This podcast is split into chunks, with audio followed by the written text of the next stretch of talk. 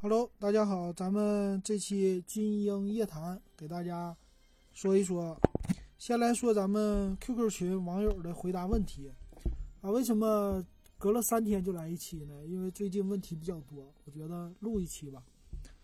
那先说一下咱们 QQ 群网友的啊，QQ 群是五五二幺二五七四六啊，你可以加群，然后找我群主金鹰，然后私信发给我就行了。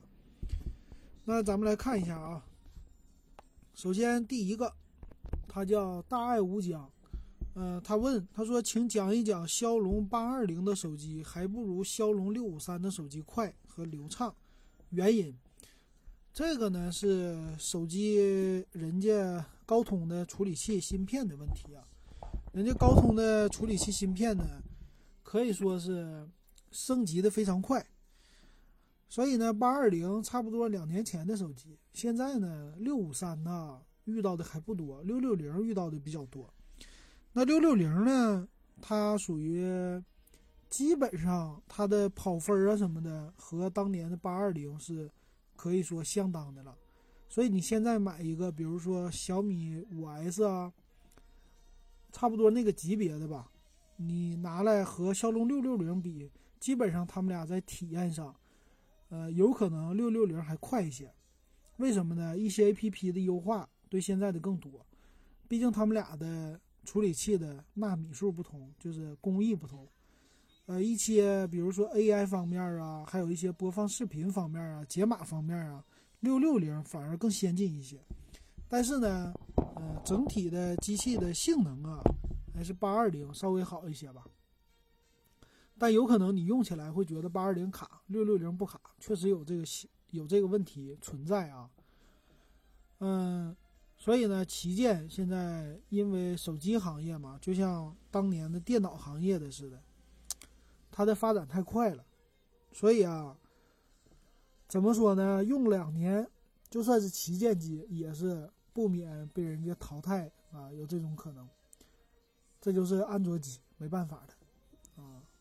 所以呢，就买个手机啊，无论你是旗舰还是什么，两年基本上就得换了。好，这是第一个听友的。然后咱们说第二个听友啊，我来看看。啊，这个叫上海尼采的听友，上次我不是说培灵榨菜吗？啊，他给我做了一个科普，告诉我不叫培灵，叫茯苓，这是错字儿，告诉我啊，谢谢。后来我想起来了，我看了一下我们家那榨菜是乌江牌的，乌江榨菜。好，还有这个，这个叫，他是自己标的，是我给标的吗？叫赵聪啊，咱们那吉林的网友，他当时不卖手机卡吗？我买了一个啊，很好。好，那咱们说一下啊，他问的是什么问题？他说华为、OPPO、vivo 三款手机，介绍几个手机两千五左右。女不到五十岁，什么样的手机比较好？你看啊，不到五十岁，那你这范围有点太高了哈。不到五十，那我就暂且说它是四十五到五十之间，或者说四十以后吧，这么的。那四十岁以后呢？其实这个年龄啊，正是怎么说呢？就是正是青春的，也不是青春吧，但是正值旺年。啊，就是年龄这段比较成熟期啊，呃，事业也是相当成熟的时候了。那三十多岁呢，算是比较年轻；四十多岁是比较稳重成熟，无论男人女人。那现在的呢，他其实对于手机啊，我觉得外观其实有一些更看重吧，因为这个时候呢，呃，财力什么的也相对来说比较充裕了，买一款手机呢。它使用起来不像是六十岁以上的，六十岁以上的呢，可能说使用手机啊，有一些操作起来要学习，但四十多岁呢，还是学什么都很快的。所以呢，你这三个品牌买呀，两千五左右的啊，我觉得像那个华为家呢，你就选荣耀系列嘛，荣耀系列的十啊这些的，然后选一个后边呢稍微呃比较渐变色的好看一些的。比如说荣耀十，啊，这个就可以。那 OPPO、vivo 呢就不用说了，OPPO 呢两千五左右，差不多就是 R 十一或者 R 十一 S，vivo 的也相差不多啊，X 二幺或者 X 二三啊，我昨天看叫 X 二幺 I 吧，这种的，你就看看这系列的吧，这种的可以，主要是要体现出来外观的时尚、美观，后盖呢要渐变，这些呢，呃，界面要漂亮，品牌要足够，这个主要是来给四五十岁的。啊，有彰显身份的一说，因为你想啊，就算你不是做生意的，你普通人，你出去跟朋友见面，你拿一个太便宜的也是比较寒酸的，或者说体现不出来这个时候的一个这种年龄段的这种身份吧。啊，我的感觉，所以基本上你就是来选这种旗舰吧。啊，照着两千五左右的你能接受的价格来选旗舰。至于说那种一千五六的啊，一千五六的，你反正这里没问吧，我就不给你推荐了。好，那你的这问题回答完了啊，再来一个，再来一个。这位说，呃，他说《金鹰夜谈》第九期讲的不错，这叫现实的社会啊，在咱们群里边的一个老人了。嗯，他说少吃点方便面不健康，有时间说说电视机呗。到底是国外品牌索尼、三星、夏普好，还是互联网电视小米、乐视好，还是传统品牌 TCL、创创维、康佳、长虹、海信好？这个也是电子产品，可以讲一期啊。他不让我报他名字，但我报了，没啥，这都是昵称。哎，电视这东西啊，其实还真没啥讲的。我觉得，其实那种高端的呢，索尼现在就剩它一个了。你说夏普也被收购了哈。剩下的三星啊，三星也算是高端的吧。但是大家一提到高端，首先来说，索尼的呃画质更好，这个没啥说的。我是觉得现在看电视呢，无非也就是一个是互联网电视，一个是那种传统的看看有线电视。嗯，基本上算是，如果你不玩游戏，或者说不看那种 DVD 那种画质呢。或者说你差点钱，那就其实跟索尼无缘了。索尼一般呢，首先你得不差钱，二一个呢，你得有一些什么看片儿啊、打游戏这些需要，你想要这个，你可以买索尼。那索尼的质量也没有说以前想象中那么好，国产质量没有想象中那么差。而且现在电视呢和手机有点越来越像了，它的更新换代很快，是因为它的屏幕啊。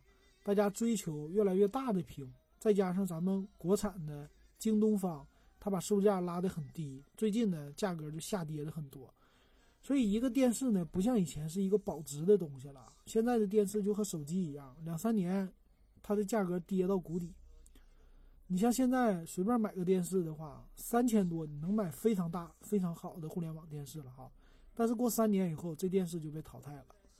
你像我家的现在是创维的品牌，嗯，它的叫酷开，创维酷开，那个呢是四年前花两千八百块钱，那当时很便宜了，买的一个四十八寸还是五十寸我忘了，这么一个电视，那基本上现在也没坏过呀，啊，但是呢，它的传统电视有一个最大的问题，就是它的系统做的差。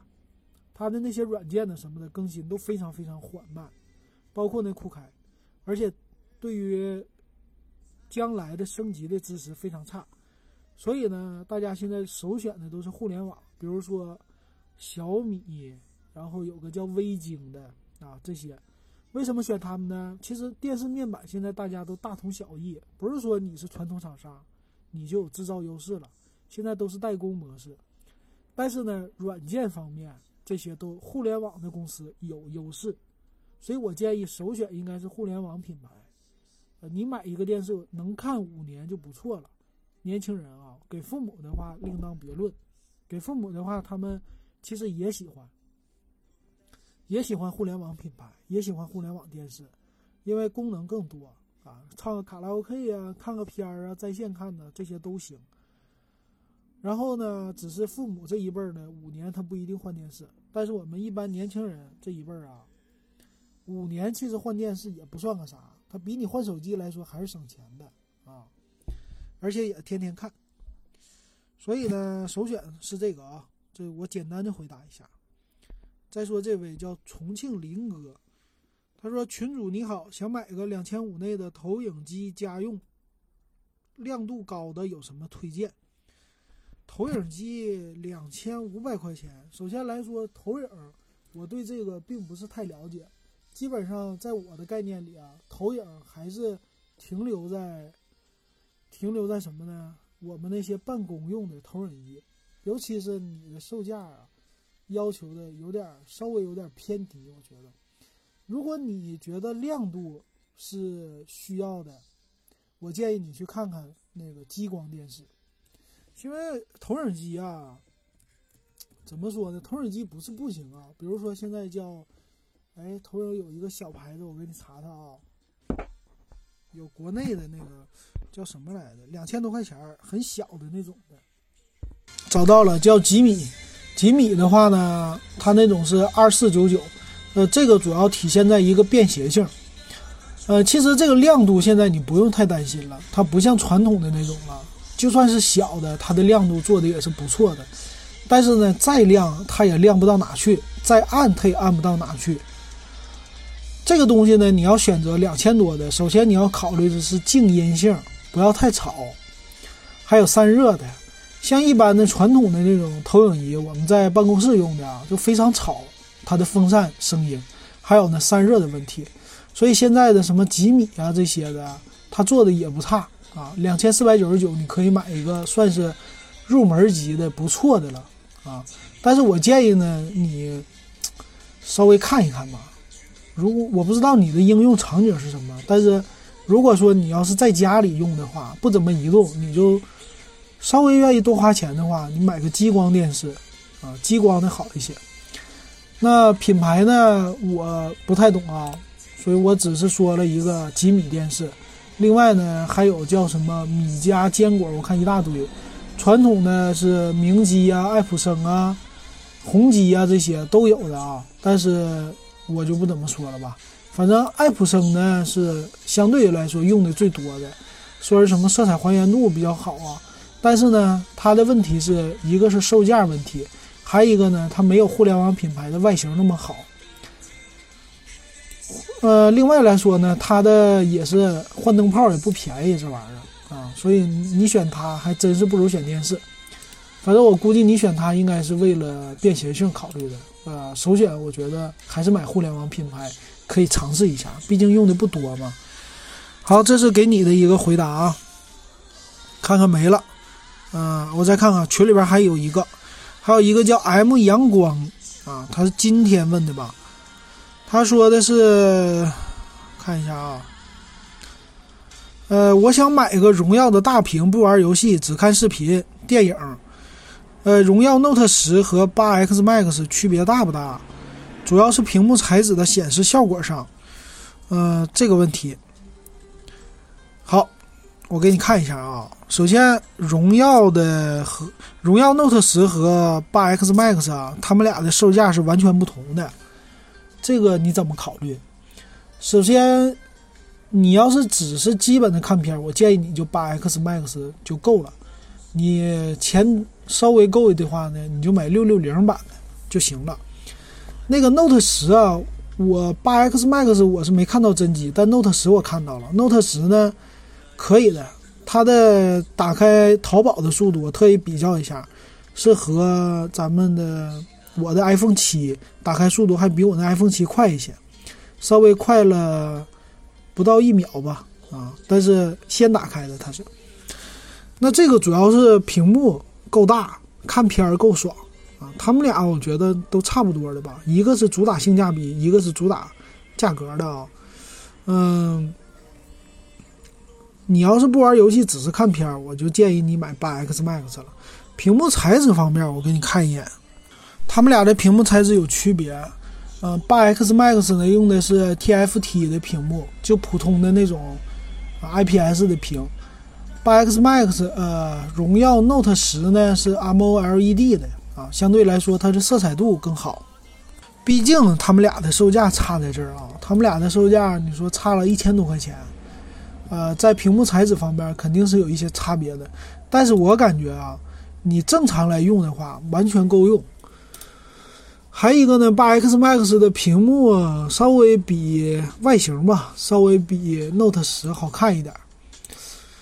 你说这个 MLED 啊和那种 TFT，它俩差在哪儿呢？基本上也是最大的，觉得就是色彩的艳丽程度了。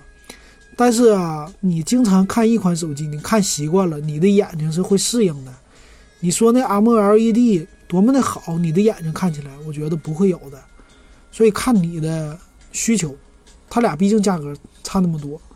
如果你的需求说就看个片儿就够用了，那你就买八 X Max。如果说你这个还追求其他的性能要快，那你就买那个荣耀 Note 十，基本上这就够了。好了，那咱们的 QQ 群呢说完了啊，QQ 群说完呢，咱们就说微信公众号。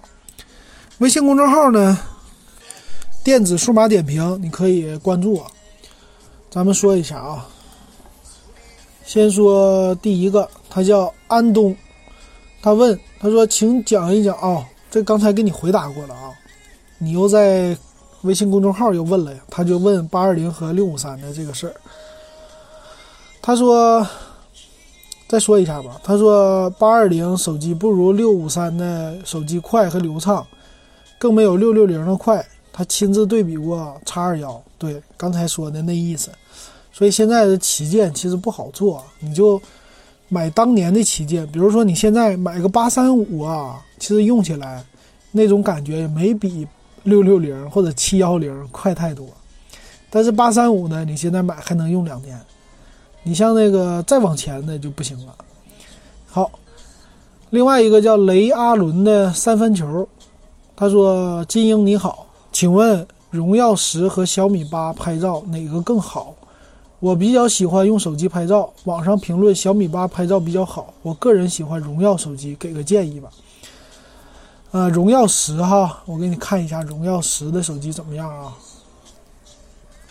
我看了一下参数啊，荣耀家呢是双后置啊，双一千两百万，呃，荣耀家呢是一千六加两千四百万，然后前置呢。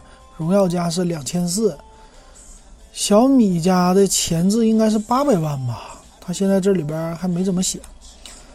怎么来说呢？其实从参数上来说呢，我觉得荣耀十的参数更大。但是因为拍片儿啊，我没有真机，我也看不到拍出来照片的质量怎么样。但是我觉得你喜欢拍照是哪种？首先来说，你喜欢荣耀十。那我建议呢，因为它俩价位也差不太多，你可以选择荣耀十。呃，一个是说像素更大，那小米呢，因为它的优化呢，主要是在软件层面的啊，他们俩都有 AI 呀这些东西。对我来说啊，他们俩的感觉就是应该是差别不太大的，毕竟价位相同吧。嗯，你要真喜欢拍照啊，我记得这个好像之前我们回答过，也说过一些问题啊，就是拍照方面。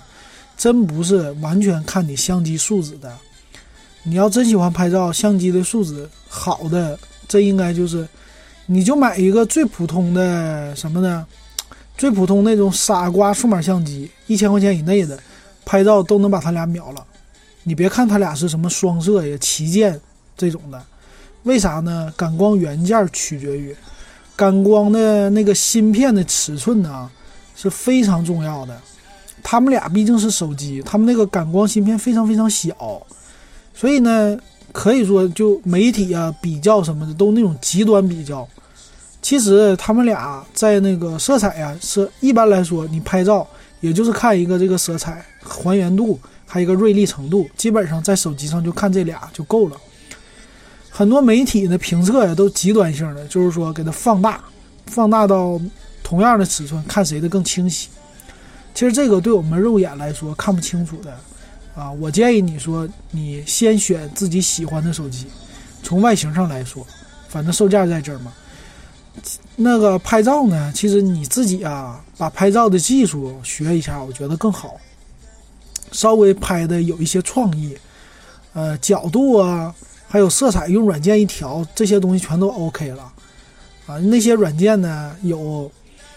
呃，比如说常用的一些啊，叫 VCSO 吧，好像还是 VSCO 啊，这些软件有很多种，你好好调调色啊，这些出来的其实照点问题都不是问题，主要是创意，这是你拍好照片的一个关键点，不是说拿手机啪一扫一个，有的时候呢，你像手机里边，我们一般拍人的时候，你注意那个地呀，有的时候拍景也是拍湖啊。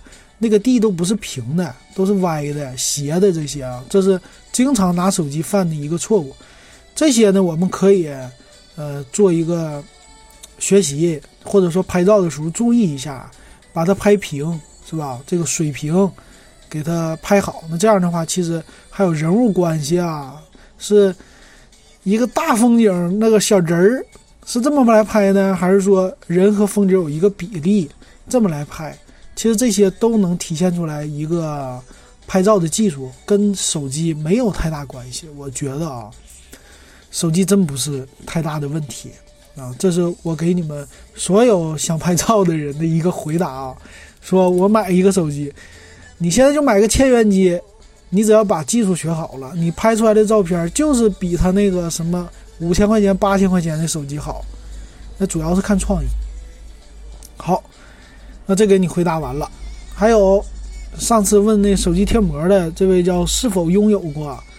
他问说苹果已经不是那个乔老爷子在世的时候一心一意做的手机了，我到六 SP 就放弃苹果了。谈谈你对如今苹果的看法？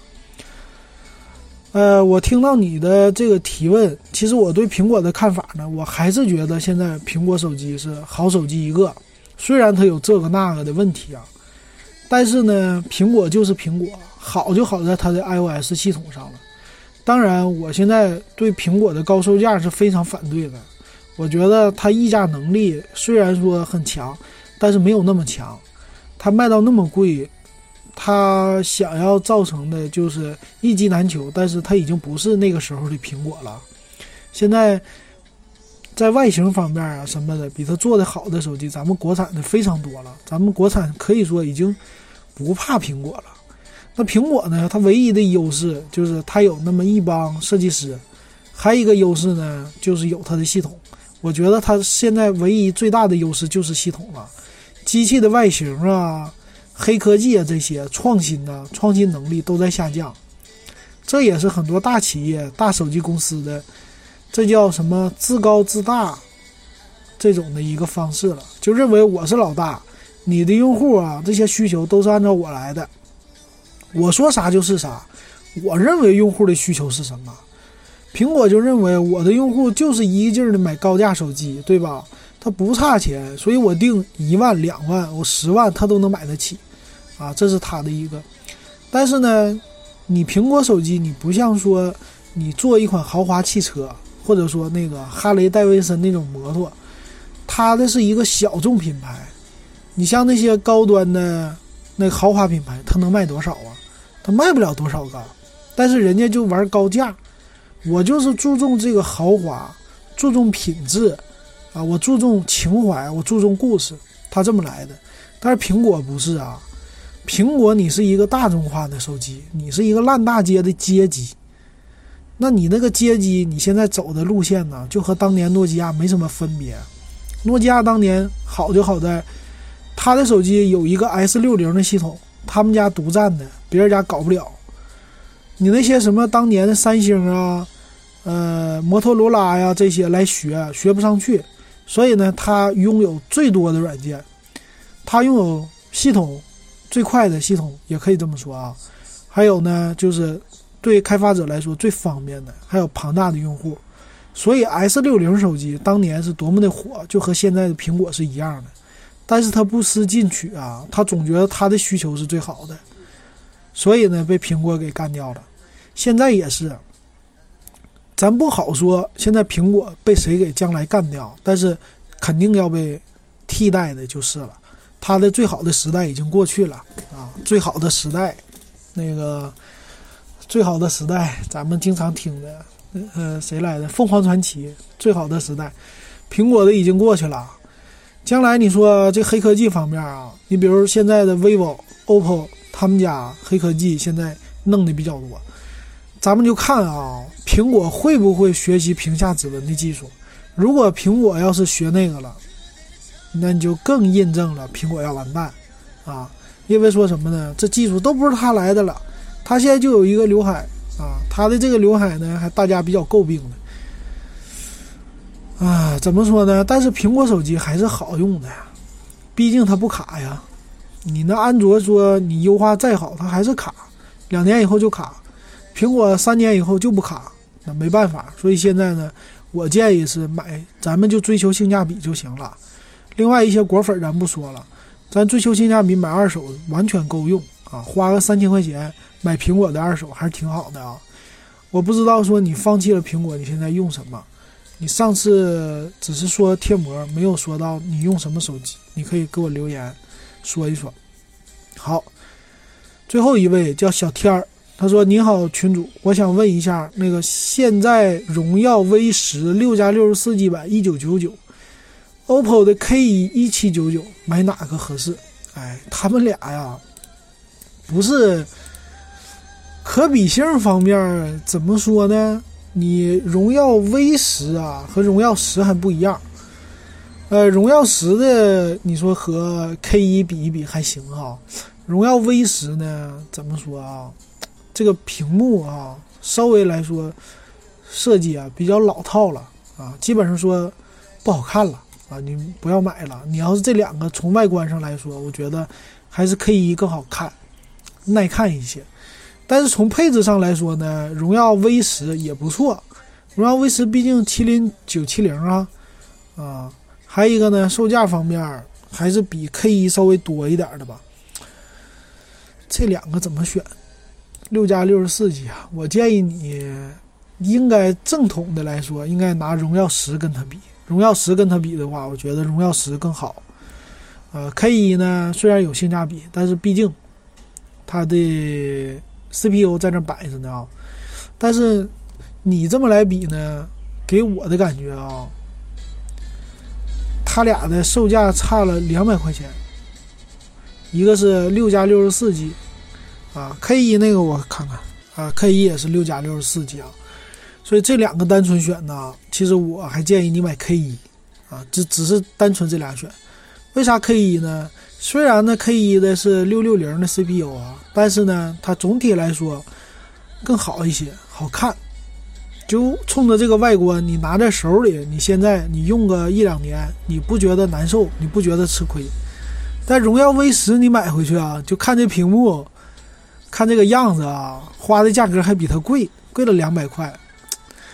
虽然 CPU 好，但是我不知道你呀，你你要是让我拿着，而且我还曾经跟 K 一对比过，你你要这么想的话，那肯定我觉得就荣耀十 V 十不好了，因为拿了它就过时啊，这外观怎么办呢？是吧？不好啊。你要是买荣耀十，虽然比它贵的还多一些，但是呢，还是。稍微来说，怎么说我也是配置高，我外形也不比你差。这俩比一比，我觉得还是，呃，荣耀十好一些的。所以建议你买 K 一吧。啊，好的，这就是咱们给大家回答的问题啊，都回答完了。我再看看有什么近期的新闻给大家说一说。华为家的畅享 Max 出来了，它叫畅享 Max 畅享九 Plus。我现在都没看它的配置是什么，回头咱们做节目。但是我一看是叫华为畅享系列，就是不值得买的啊。看看咱们的话先留在这儿，看看是不是值得买的啊？它的售价，第一眼的感觉啊，咱们就听名字。我给你们这里边卖关子，我先不点评。首先来说，按照之前的，就是不值得买的。看看这回怎么样吧。然后小米 Mix 三。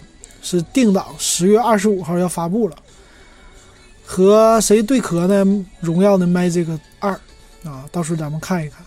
还有 vivo 的 Z 三呢，最近也是值得看的。还有今天晚上，今天是十月十六号，华为的 Mate 二零也要上市了。哎呀，最近这新机太多了。嗯，最近呢，我今天还想了一下，本来回答问题之前，我在想，我说。咱们聊点什么？那个咱们的金鹰夜谈这节目还挺受大家欢迎的哈。我看了蜻蜓 FM 上大家收听量还挺高的，有一期还过万了，就是手机能不能用五年的那期话题。那我后来还想连聊聊什么呢？就是一些信仰充值的事儿啊。今天中午吃饭的时候想起来的，就是哪些手机啊，对我们来说还是信仰机，做个排名。啊，那我就在这儿给大家，我看时间还行啊，半个小时还值得聊一聊，简单聊吧，就不深入聊了。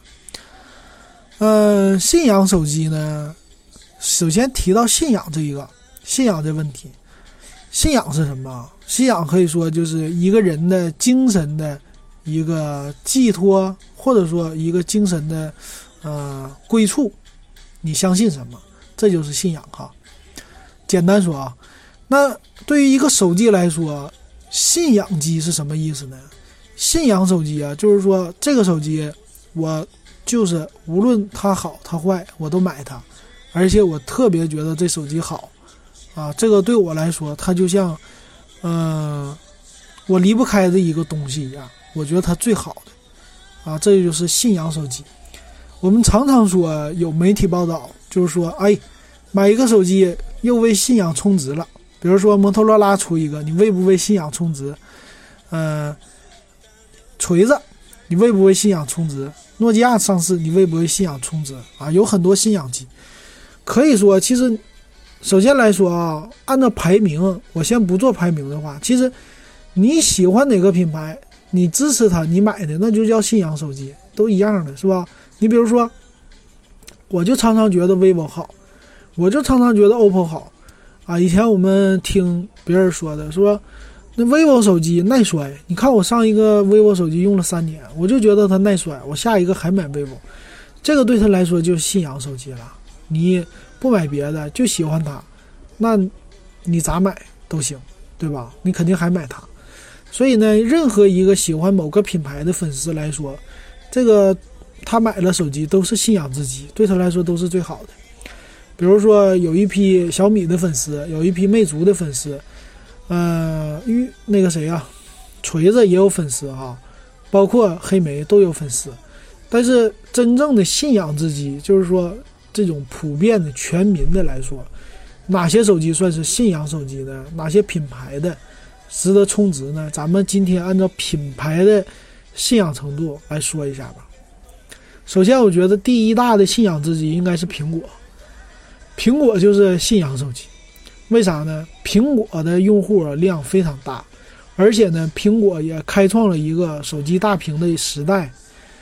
那苹果手机，我觉得确实，无论是它的现在的体验呐，它的做工啊，这些都很好，所以培养一大批用户。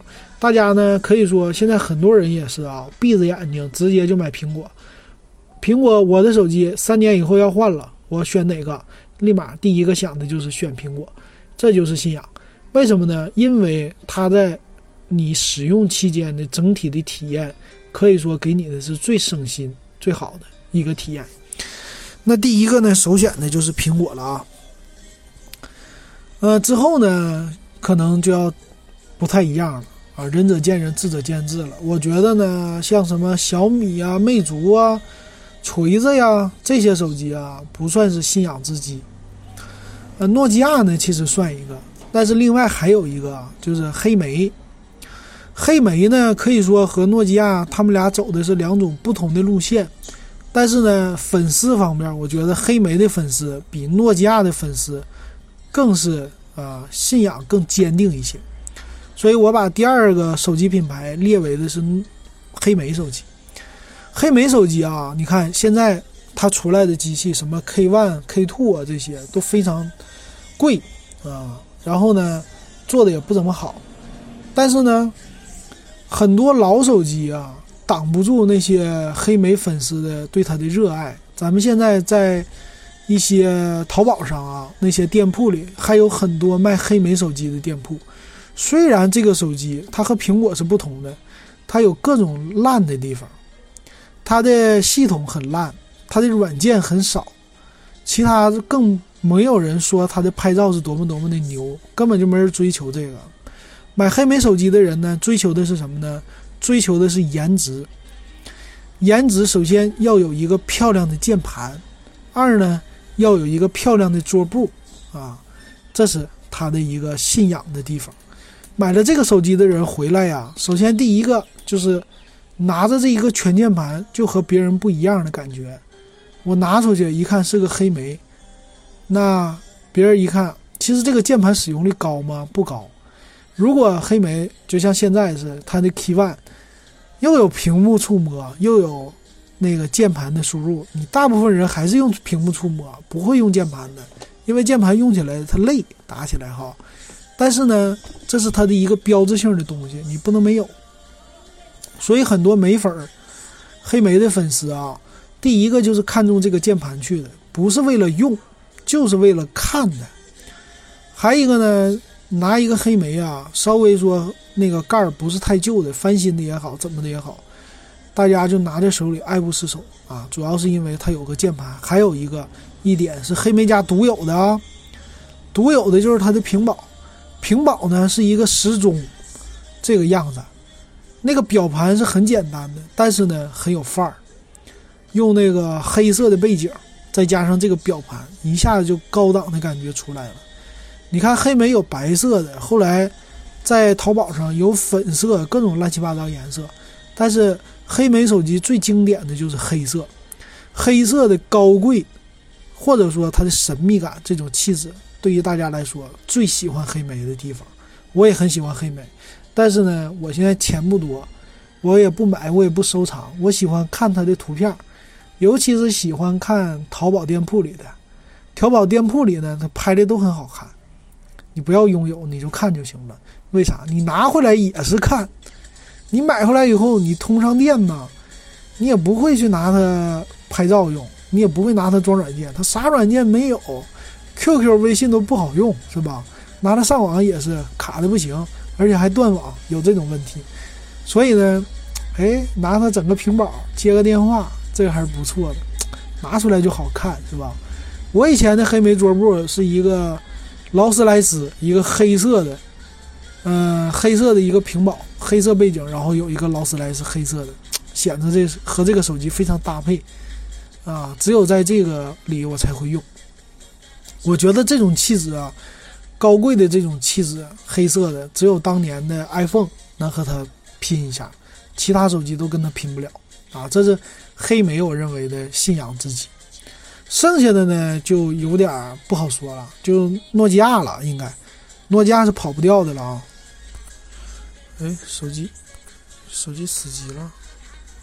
等一下，手机好像死机了。嗯，手机死了啊！我这个录音呢死机了，软件卡死了，但是好像还能录啊，不知道怎么结束。那继继续说吧。呃，是诺基亚。诺基亚呢，信仰之机啊。诺基亚可以说。也有一批忠实的粉丝，但是诺基亚有一个问题啊。诺基亚的问题是什么呢？就是诺基亚的手机呢，现在可以说它是延续的，还活着呢。但是呢，它做出来的也没什么自己的特色了。当年呢咱们说诺基亚的 S 六零是非常有自己特色的。嗯，我就不能录了，我等一下吧啊。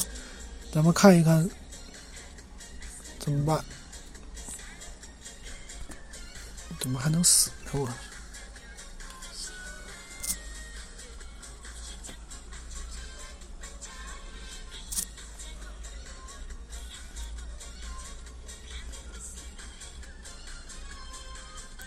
看看好没好啊？哎呀，卡死了，好伤心。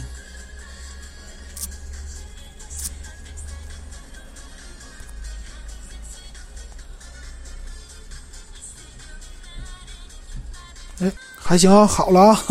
经过短暂的停留，短暂一分钟的寂静，咱们还好了。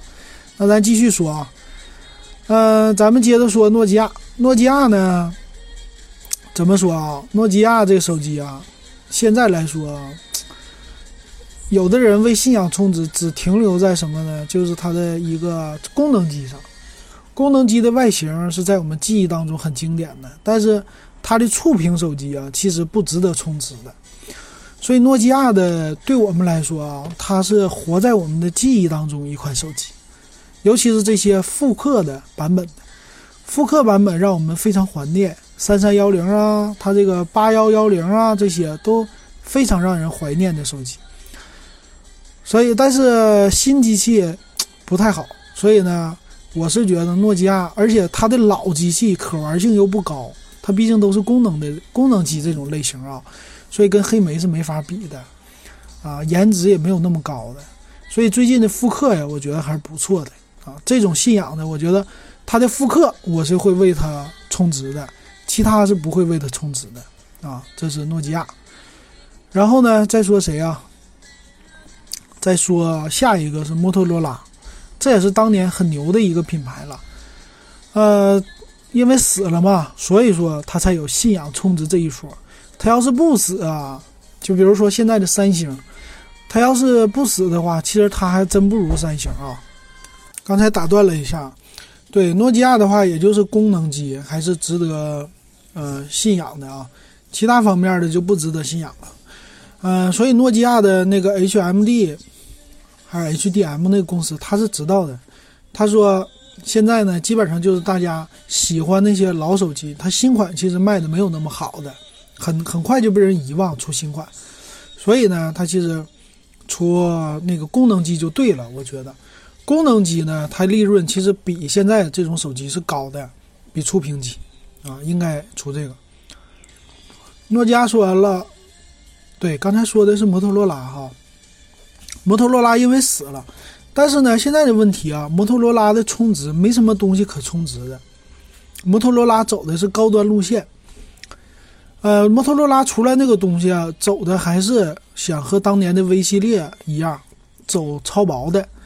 但是呢，超薄的这个路线呢，造成它的手机是有很多的发热呀，或者说电池不够用啊，这么一个问题。而且呢，被联想，如果说是摩托罗拉自己做出来的东西啊，不被联想所左右的话，我觉得虽然卖的贵吧，但是系统可能会更好用一些。而现在可能。像什么后边贴东西那玩意儿，这个和以前的路线就完全违背了。你说这机器造型，你说薄，这完全没有问题。你不要在后边再加那么些乱七八糟的东西，让它变得更厚了。我觉得那不是特色。它当年的薄的系列，虽然机器薄，但是通话时间不一定有你想象那么短。主打的特色就是薄。那你现在呢？这些机器啊，你也可以继续做薄。啊，然后做的更漂亮一些，比如说，呃，你像人家 OPPO 的全面那个水滴屏啊，它其实要是做到水滴屏，再加上摩托罗拉的薄，这样的话，这手机还是有一些卖点的。我觉得不要贴后边那东西了，啊，这是摩托罗拉，但是它的信仰之机真很少，呃，现在怀念的东西也不多。其实当年怀念的都是翻盖。摩托罗拉的翻盖很流行，直板其实没有诺基亚那么牛啊。这是第四个信仰吧。第五个呢，我就得说到，就现在还得有的了。其实三星也算是一个信仰之机。嗯，当年三星的口碑非常的好，三星出来的年头到现在人家也没死。无论是功能机还是触屏机，三星做的都很好，到现在也是可以说行业上的一个很。高标准的品牌价值也很高的，但是呢，提到信仰啊，现在大家充值能力比较差了。有一些人还是喜欢三星啊，我们东北北方这些很多人喜欢三星，但是你要说为他的信仰而充值呢，他真没有什么让你太多充值的好产品啊，也是产品力的一个下降吧，我觉得。所以呢。为他充值的人是体现在一些不是年轻人了，是岁数稍微大一些的人，觉得三星那十几年前、二十年前还是那么牛，那现在买三星也牛哈，有一批还是喜欢的，所以买它的 Note 系列，买它的 S 系列啊，虽然贵，但是买。但是他们最大的粉丝应该都在韩国了，三星最大的粉丝，我觉得，因为他们的买手机。便宜不是说因为他们喜欢三星这品牌，而是说买三星的手机，在本地来说比较便宜，它有呃每个月的套餐的，所以你反正你用那个套餐用两年，你就可以换新机，或者每年用这个套餐就可以换新机，所以才这样，他们的三星卖的好的。你要没有那些补贴，也不一定好了。好。再剩下的呢，就是现在的比较热门的了，vivo、OPPO、小米、华为这些的了。这些机器啊的信仰啊，就可以说和之前那几批机器就不一样了。现在这些呢，都是属于比较热门、流行的机器，看得见、摸得着，你实实实在在正在用的。那这些呢，可以说它没有太多经典的手机。比如说，你找这品牌，你 vivo 家你能找到哪个是特别有特色的吗？或者 OPPO 家，OPPO 家的 R 系列是吧？当年的 R 几 R 几，这些我都不太是回想起来啊，想到的不多。华为也不多，小米的话，它出的代数可能也就是当年的小米的二和二 S 啊，比较受欢迎的那个，算是一一批就存活比较久的吧。啊，对。我觉得是这一批呢，存活较久，能让你用较久时间的手机，可以成为一个经典。但是特别经典，我觉得都没有。啊，你像什么小米家，可能也就二 S 算是最经典的一款了。你后边的三四五六啊，这些都不经典。华为家呢，现在来看，可能 P 二零会成为经典吧，毕竟是一个大的系列啊。但是之前的什么 P 十、P 八、P 七的什么的这些，不算是太经典，它换代太快，啊，现在这个 P 二零 Pro，毕竟三个摄像头，它开创一个时代，我觉得会成为一个经典的。好，那关于信仰充值的事儿，咱们就聊到这儿了啊，中间有一些问题，出了一些小问题，造成大家收听啊不太好啊，感官给大家道个歉。好，那咱们期待下一期的《金鹰夜谈》，再跟大家聊聊其他话题。